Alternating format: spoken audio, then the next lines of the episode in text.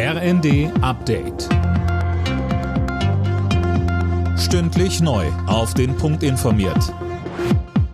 Ich bin André Glatzel. Guten Morgen. Finanzminister Lindner bleibt dabei. Eine Fortsetzung für das 9-Euro-Ticket wird nicht vom Bund finanziert. Anne Brauer. In der Finanzplanung stehen dafür keinerlei Mittel zur Verfügung, sagte Lindner der Augsburger Allgemeinen. Jeder Euro müsste durch Kürzung anderswo mobilisiert werden.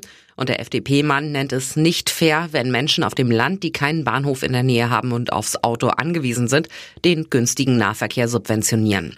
Das 9-Euro-Ticket läuft ja Ende des Monats aus und seit Wochen wird hitzig über eine Nachfolgeregelung diskutiert.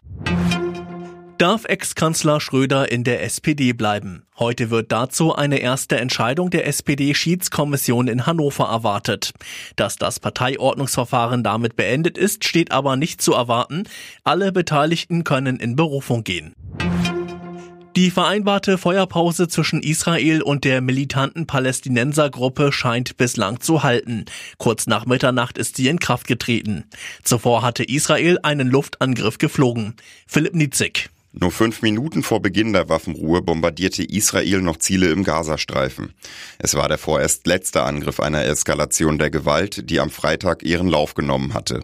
Nachdem die israelische Luftwaffe ranghohe Anführer der Terrorgruppe Islamischer Dschihad getötet hatte, flogen als Reaktion hunderte Raketen aus Gaza auf Israel. Die aktuelle Waffenruhe kam auf Vermittlung Ägyptens zustande. Dämpfer für RB Leipzig zum Auftakt der Saison in der Fußball-Bundesliga. Trotz Chancen Plus kam der Pokalsieger in Stuttgart nur zu einem 1 zu 1. Aufsteiger Schalke musste in der ersten Partie der neuen Spielzeit in Unterzahl eine Niederlage hinnehmen. 1 zu 3 der Endstand beim ersten FC Köln. Alle Nachrichten auf rnd.de